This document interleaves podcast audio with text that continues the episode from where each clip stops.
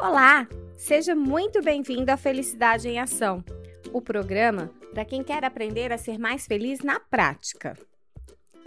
Você já teve algum momento na sua vida em que tudo o que você queria era que existisse uma fórmula mágica da felicidade para que tudo ficasse bem? O meu nome é Renata Livramento, eu sou presidente e fundadora do Instituto Brasileiro de Psicologia Positiva.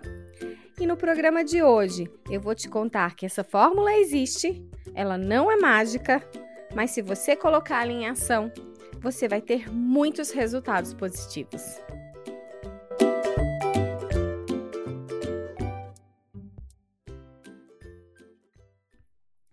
Eu sei que você passou a vida inteira ouvindo ou pensando que não existe fórmula para ser feliz, que cada um é feliz à sua maneira, certo? Certo e errado. Hum? Certo, porque sim, em última instância, cada um é feliz à sua maneira. Mas errado, na medida em que existem princípios cientificamente validados que, quando colocados em prática, ajudam as pessoas a serem mais felizes. Uau! E estudando esses princípios, a pesquisadora Sônia Lyubomirsky e seus colegas chegaram a uma fórmula da felicidade. Anota ela aí. F é igual G mais C mais AV. Você acha que eu estou brincando? É sério! Anota ela aí. F de felicidade é igual a G de genética mais C de condições externas, mais AV de atividades volitivas, que são as atividades intencionais, aquelas que nós fazemos segundo a nossa vontade. Anotou? Yes. Então agora vamos continuar a nossa aula de matemática da felicidade. Distribui aí os 100% de felicidade entre os seus componentes. Ou seja, quantos por cento você acha que a genética contribui para a sua felicidade? Quantos por cento você acha que as condições externas, as condições em que nós vivemos, que as, as coisas que nos acontecem, quantos por cento você acha que isso contribui para a sua felicidade? E por fim, quanto você acha que as nossas atividades volitivas, aquilo que a gente faz por nossa vontade, contribui para a nossa felicidade? Fez a conta? Lembre-se que o total tem que dar igual a 100%, ok? Mas como isso aqui não é uma prova, nem um teste, eu vou te contar o que Lyubomirsky e os seus colegas descobriram. Mas antes, eu vou te pedir para ter certeza dos números que você colocou. Quanto você acha que você seria mais feliz, por exemplo, se você tivesse um aumento no seu salário? Quanto você acha que você seria mais feliz se você se casasse? Se você tivesse uma família? Se você comprasse um carro novo, aquele dos seus sonhos? Se você recebesse aquela promoção tão desejada? Aposto que você colocou um número generoso para esses aspectos, certo?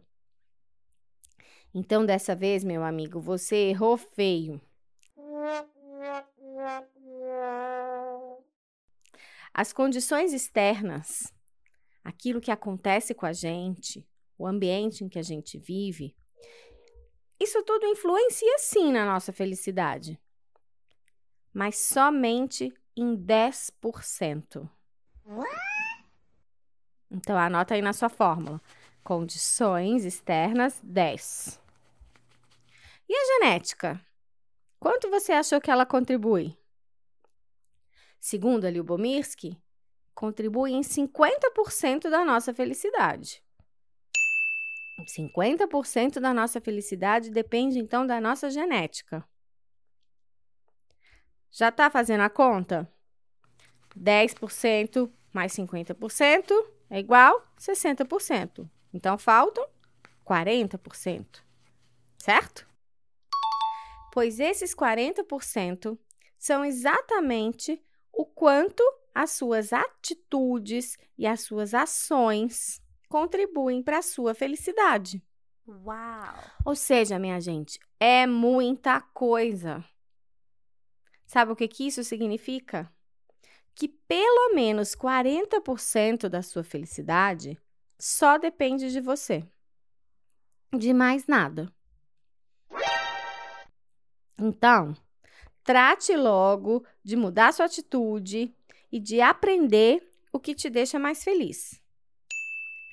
E é claro que eu vou te dar uma ajudinha. Vou te contar agora o que, que a Sônia Liubomisk e os seus colegas descobriram nas suas pesquisas. Coisas que vão fazer você, de fato, melhorar a sua felicidade. Vamos lá? Yes. Número 1. Um, praticar a gratidão. Pensa comigo. Pensa aí agora uma coisa pela qual você se sinta grato. Sei lá, a família que você tem, a sua saúde, uma mensagem que foi importante que você recebeu. Eu não sei. Mas pensa uma coisa pela qual você se sente verdadeiramente grato. E junto com isso, tenta pensar em, em, alguma reclamação da sua vida ao mesmo tempo. É impossível. Porque na hora que você se sente grato, o seu coração se abre para perceber as coisas boas que existem na sua vida.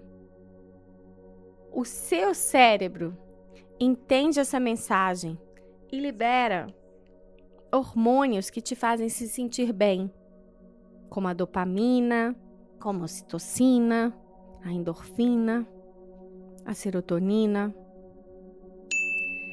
E você se sente verdadeiramente bem quando você se sente grato.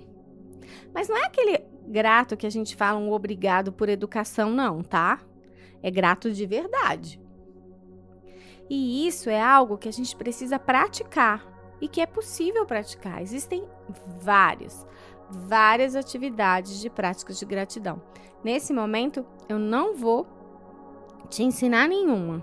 Vou deixar para a gente gravar um podcast só, somente sobre gratidão, de tão importante que ela é. Combinado? Então vamos lá. Número dois. Então, número um foi praticar a gratidão. Número dois, investir nas relações, nos seus relacionamentos.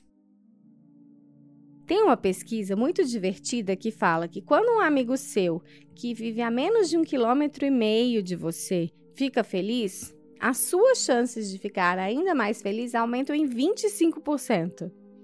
Ou seja, se você ficar feliz e os seus amigos ficarem felizes, olha a corrente de felicidade que a gente vai fazer.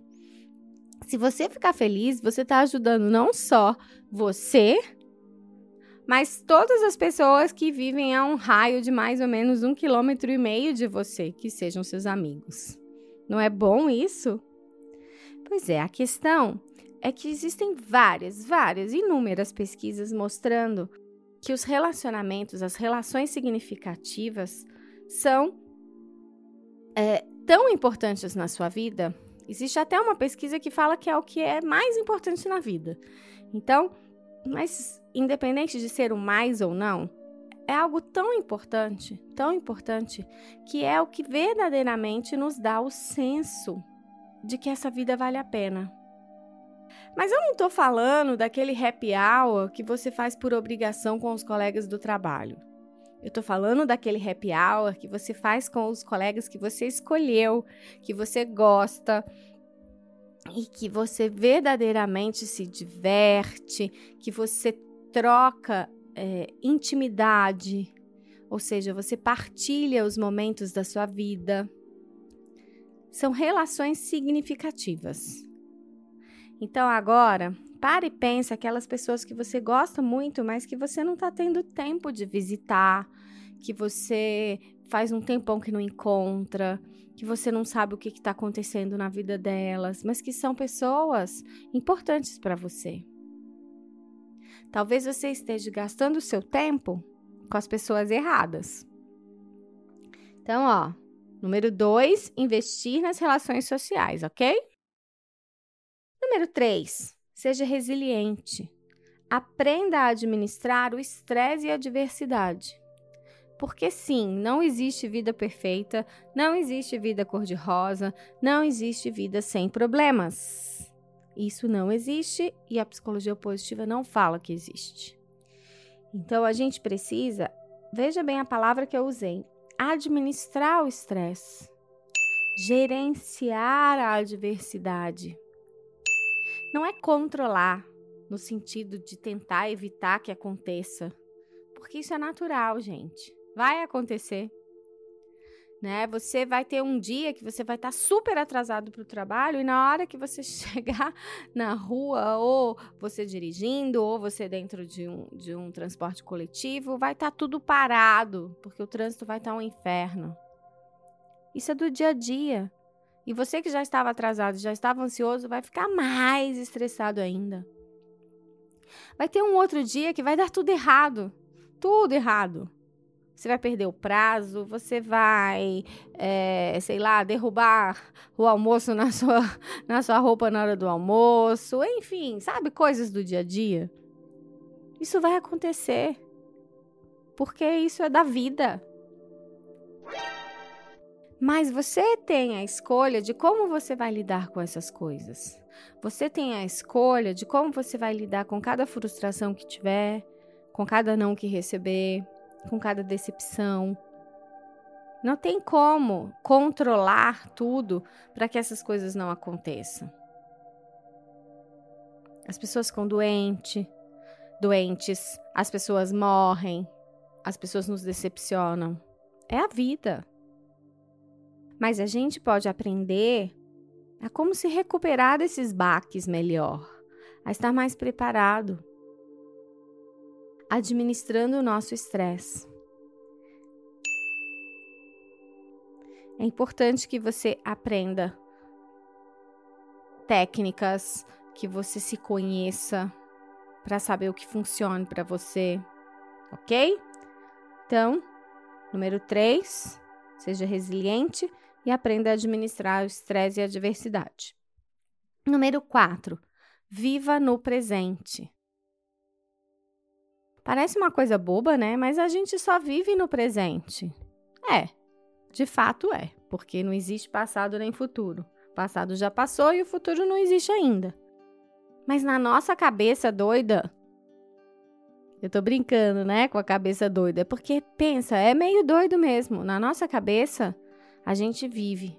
A gente vive no passado ou no futuro. Quantas pessoas passam uma vida se lamentando por coisas que não aconteceram ou que aconteceram de forma diferente do que gostariam no passado. Quantas pessoas que às vezes sofreram, né, alguma decepção, algum trauma e que ficam presas lá atrás. Essas pessoas estão vivendo no presente? Não. Quantas pessoas e aí eu vou te falar que é muita gente, viu? É muita gente.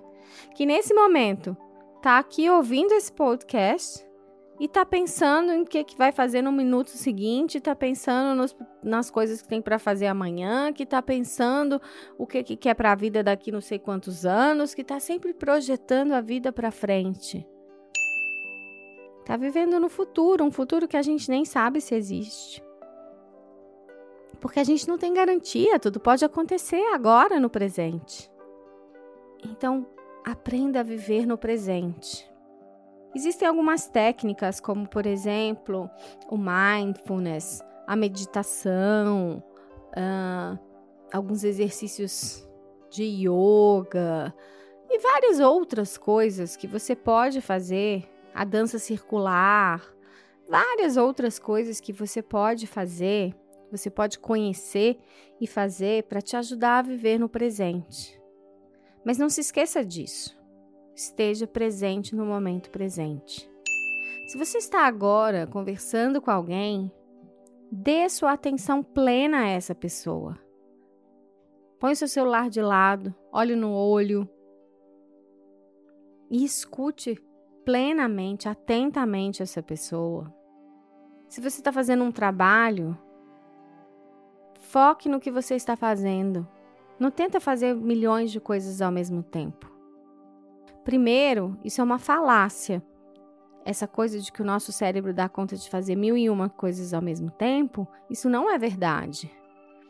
Já foi comprovado também cientificamente que, na verdade, a gente está perdendo muita qualidade quando a gente faz isso. Porque o nosso cérebro ele foi feito sim para focar em uma coisa de cada vez. A gente é que divide a nossa atenção em várias coisas. E aí o resultado não é o mesmo.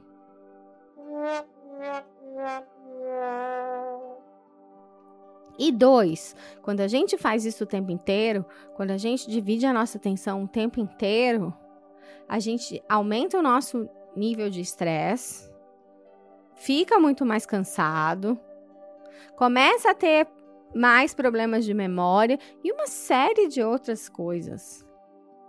Então, esteja presente no momento presente, combinado? Número 5. Comprometa-se com os seus objetivos, com as suas metas. Uma, uma das coisas que nos mais faz felizes é quando a gente consegue atingir um objetivo que a gente tinha. Isso realmente, essa realização, e vocês já viram isso lá no podcast que fala sobre o florescimento. Lembra? O A do modelo PERMA é de achievement, de realização. Então, quando a gente realiza coisas que são importantes para a gente, isso nos dá muito, muito prazer, muitas emoções positivas, muita felicidade também. Mas para que a gente realize as coisas que são importantes para a gente, a gente primeiro precisa se comprometer com isso. E a dica é: pega esse objetivo, principalmente se for um objetivo de médio, longo prazo, coisas que você não pode fazer agora nesse minuto, e divide esse objetivo em pequenas metas. E uma a uma, vá realizando cada meta. E a dica também é quando você realizar, ainda que seja uma meta muito pequena, comemore, celebre. Quando você menos esperava, você já atingiu o que você queria. Porque assim é o movimento da vida. Ninguém nasce e já sai correndo uma maratona. Primeiro a gente se arrasta no chão, né? Engatinhar não é isso? Arrastar no chão. A gente arrasta no chão. Depois a gente faz um esforço danado para aprender a ficar em pé. Cai um milhão de vezes. Depois a gente sai dando uns passos meio desequilibrados. Até que um dia a gente anda com tanta facilidade que a gente nem sabe como é andar. A gente simplesmente sabe. Andar, correr, e todos os nossos objetivos são assim também. Divida-os em passos de bebê, transforme cada passo numa meta, celebre cada vez que você cumprir sua meta, mas não se esqueça de se comprometer com seus objetivos, porque isso vai sim aumentar sua felicidade. Número 6. Cuide bem do corpo e da alma. Pratique exercícios físicos. Cuide do que você come, da sua alimentação, de como você se nutre fisicamente, espiritualmente, emocionalmente. E, gente, faça pausas restaurativas.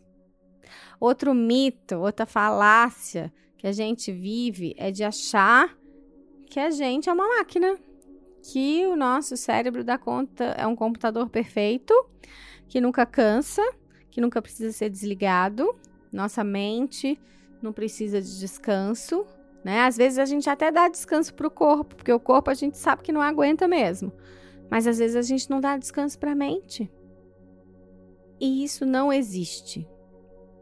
Tanto o corpo quanto a mente precisam de pausa, de pausas restaurativas. E não é só a pausa de você dormir à noite. Durante o dia, você pode se dar pequenas pausas restaurativas. Pequenas mesmo, rapidinho. Mas você pode tirar um, dois minutos, cinco minutos para você respirar profundamente, para você tomar um café de tarde quentinho no dia frio, um chá, para você fazer uma ligação para quem você gosta, coisa rápida, mas que vai fazer uma diferença para você. De preferência, algo que você realmente fique quietinho, para você recuperar a sua energia, ok? E por fim, número 7, seja otimista. Pode ser que você seja um desses sortudos que nasceu com a sua genética já otimista. Existe gente assim.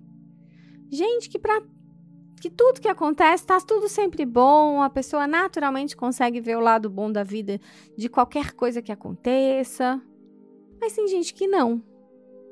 E a notícia boa é que, mesmo que você seja desses mais pessimistas, você pode aprender a ser mais otimista. Inclusive, tem um livro do Martin Seligman que se chama Aprenda a Ser Otimista. Recomendo a leitura. E nas pesquisas dele, ele comprova isso, que você pode aprender, que você pode exercitar, como se fosse um músculo. O músculo do otimismo. Quando a gente vai na academia malhar, a gente não está exercitando os músculos e aos poucos eles não vão ficando mais fortes? Pois o otimismo também é assim. Quanto mais você pratica, mais forte ele vai ficando em você. E quanto mais otimista, mais feliz você vai ser. Bem, essas são algumas maneiras práticas de você cuidar da sua felicidade. E agora vem a notícia boa que é: os estudos mais recentes mostram que ao fazer isso, ao colocar em prática atividades que contribuem para o seu bem-estar, você não apenas atua naqueles 40% das ações volitivas, não. Você também gera um impacto positivo nas suas condições externas e até mesmo na sua genética. Não é maravilhoso isso? Os estudos de epigenética, que estudam os, o papel dos telômeros na nossa vida, eles comprovam isso. E tem um livro, se você se interessa por isso, tem um livro muito legal que se chama O Segredo Está nos Telômeros, que é muito bacana, recomendo também. Então, gente, no final das contas, a sua fórmula da felicidade vai poder ser bastante favorável a você se você cuidar dos seus 40%. Porque eles vão ter um impacto nas suas, nos 10% das condições externas, então já melhorou aí também, você já tem um empate, vamos supor. Porque já fica 50 por 50.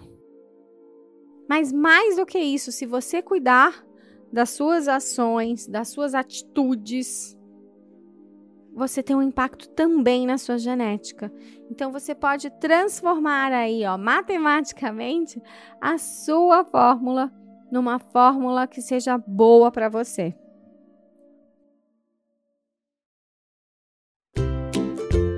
Então, e agora? Tá esperando o quê para você se comprometer em ter uma vida mais feliz?